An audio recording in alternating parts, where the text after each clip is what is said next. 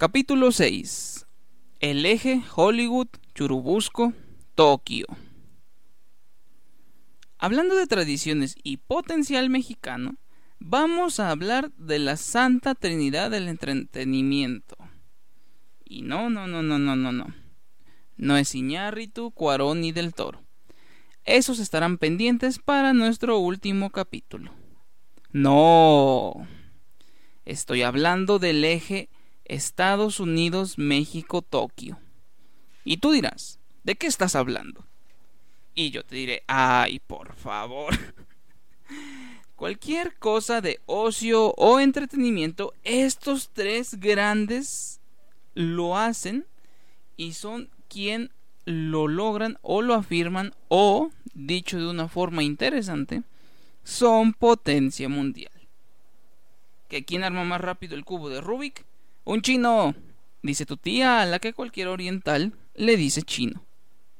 Pero siempre es un japonés, uno de esos ocultos en las tantas casas pequeñas de Tokio. ¿Que quién es el mejor jugando Atari? Un chino. No. Un norteamericano en Florida, seguramente. ¿Que quién tiene el récord en Pac-Man? Un chino. Tía, cállese. lo tiene William Billy Mitchell, de Hollywood. Pero el campeón mundial, al menos en 2007, fue Carlos Daniel Borrego. Y nada dice más lo mexicano que eres que tu apellido sea un animal. Porque una cosa es llamarte Leon o Sparrow y otra es apellidarte cabeza de vaca. Mm. Pero volvamos a la línea inicial. México siempre va a tener a los principales consumidores de lo que produzca Estados Unidos y Japón. Llámese Atari, Konami, Capcom, Activision, Epic Games o cualquiera que esté produciendo los juegos de Free Fire ahora. En videojuegos nos volvimos unos adictos de lo peor. Y no, no lo digo en el modo de la morra creepy que había los ojos como platos en un podcast que todos vimos. No. Orgulloso estoy de ser acogido y nacido en la cultura gamer. Y decir que ese cambio de las tortillas fue un simple paso para la infancia, pero un gran avance para los streamers. Es decir, la realidad. Y si bien hoy existe un Ibai Llanos en España, que está inventando la Kings League o la tercera entrega de la velada del año, digamos que nosotros los mexas somos mucho más discretos. Pero la etapa de las maquinitas nunca va a salir de nosotros. Pregúntale a alguien de mi edad qué era lo que más descargábamos en el ciber. No, no era porno. Eran los trucos del GTA o como todos le decíamos, del San Andrés. Recuerda esos tiempos donde la mayor preocupación era que tu mamá llegara por ti y te llevara a base de chingadazos de regreso a casa. Donde saber aplicar el Fatality de Atena era prueba de respeto y escoger a Rugal, Yashiro muerto y OK999 prácticamente definía tu sexualidad. donde sabíamos en dónde estaba escondido el Kame en Metal Slug X, así como las diferencias que este juego tenía con Metal Slug 2, donde aquel que pasaba la Final Mission de Metal Slug 3 con 50 centavos era prácticamente el alfa del barrio, donde los Sunset Rider vencían a los bandidos y se quedaban con la chica, donde vencer al güey que se sabía el Fatality de Liu Kang en Mortal Kombat y no solo vencerlo, enviarlo a los picos para que recibiera una humillación similar a la que le había hecho a tus cuates era de lo más satisfactorio. Donde se sabían todos los easter eggs del juego de los Simpson, donde nadie conocía el FIFA y mucho menos el PES. Apenas estábamos en la revolución de Konami y en el Ronaldinho Saucer, además del futuro Winning Eleven esa cultura y ese fenómeno de la multijuego solo en México. Solamente en México. Y ustedes nos pudieron haber dado todos los juegos, pero nosotros inventamos las maneras de jugarlo. Y si bien los arcades se extinguieron desde los 80 en Estados Unidos, aquí hasta los 2010 fueron vigentes y parte de la educación de cualquier mexicano. Pero no es de lo único que hemos venido a hablar. Hablemos de esos elementos en los que los tres estamos a la par. A nuestro modo, pero estamos a la par. La lucha libre en México, The Wrestle o el Sport Entertainment en Estados Unidos y el Progreso o Yoshi Progreso en Japón. En México desde el santo hasta qué monito tenemos personajes que se han adentrado en la cultura popular. En Estados Unidos, desde Hulk Hogan hasta John Cena, hemos tenido luchadores que brillaron y cruzaron fronteras a través de la pantalla grande. En Japón, la dinastía Tiger y Yoshin Thunder Liger, además del Grey Muta y otras excepciones, nos mostraron que en cuanto a disciplina, esto se volvía prácticamente un estilo de combate. Al grado de decir que el portador de la antorcha olímpica en Tokio 2021 fue un luchador. Sí, el hombre que encendió el pebetero fue el Raymaker Kazuchika Okada. Como lo dije, todos a su modo son increíbles. Plazas llenas de respeto. El Madison Square Garden, la Arena México, el Toreo, la 305 Arena, el Tokyo Dome, la Monumental de Monterrey, el Korakuen Hall e incluso el embudo de Perú 77, así como la TNA Arena, son lugares llenos de historia y magia que casi todos siguen vigentes todavía con una función a la semana que te entregan un viaje a un mundo que no conocías.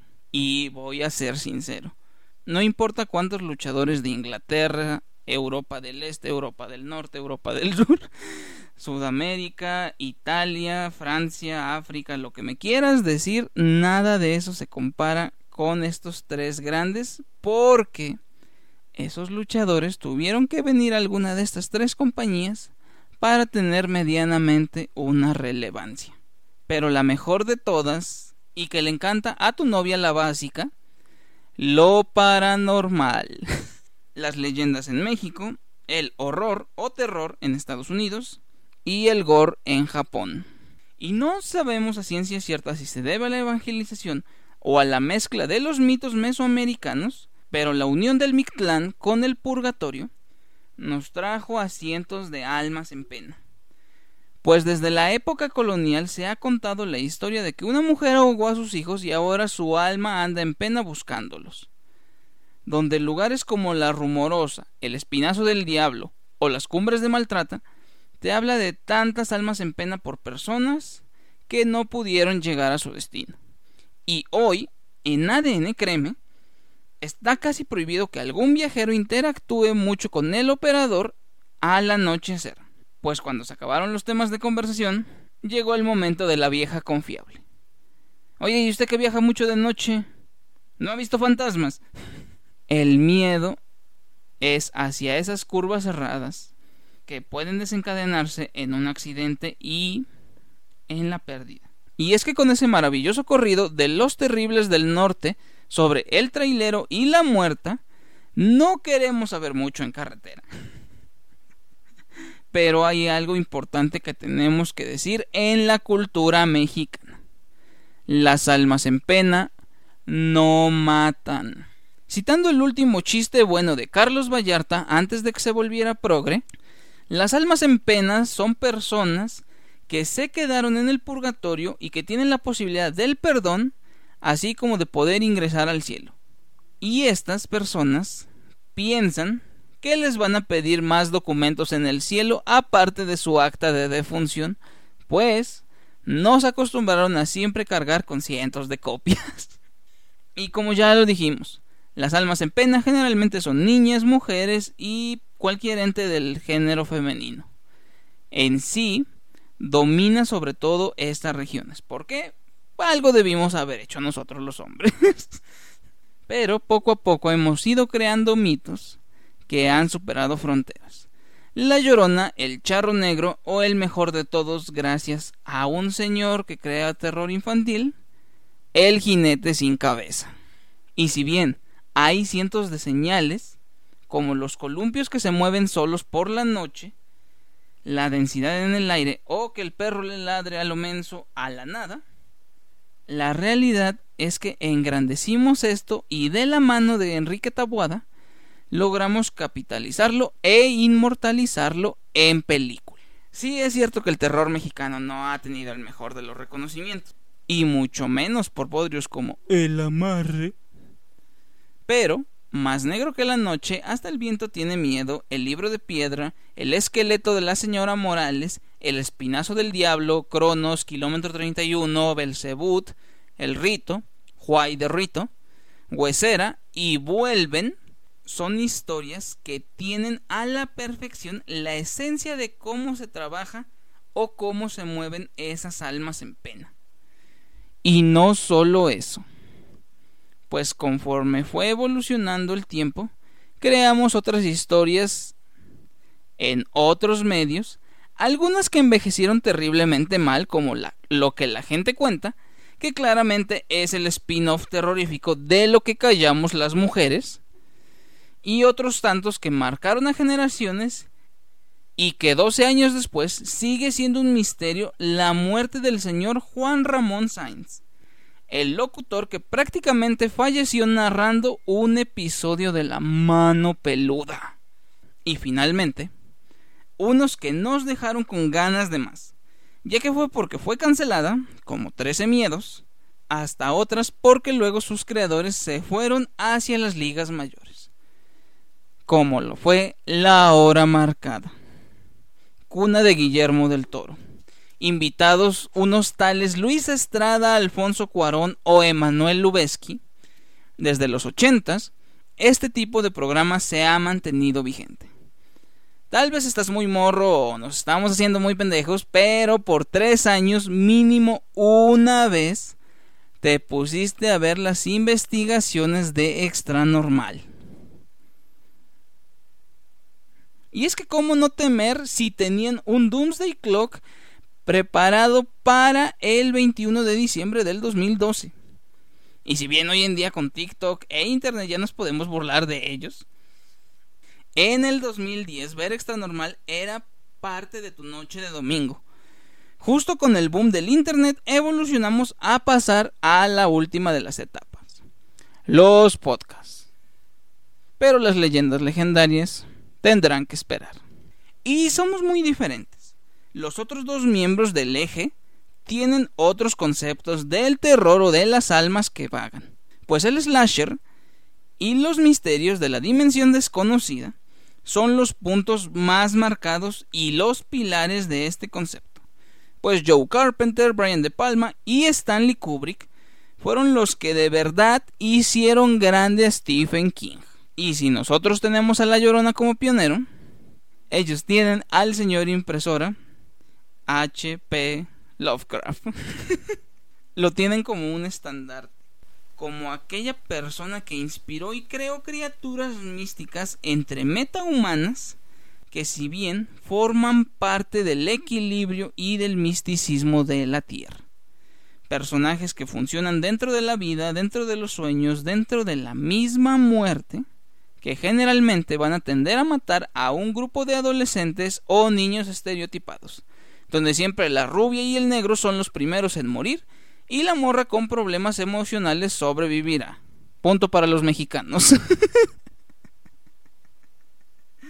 Por otro lado, los japoneses, como en casi todo lo demás, lo lograron a base de aprendizajes y ver lo que hacían los otros pues de tanto estar maquilando historias de Silent Hill, Parasite Eve, Resident Evil y muchos otros videojuegos de la década de los 90, llegó lo mejor del género, el gore.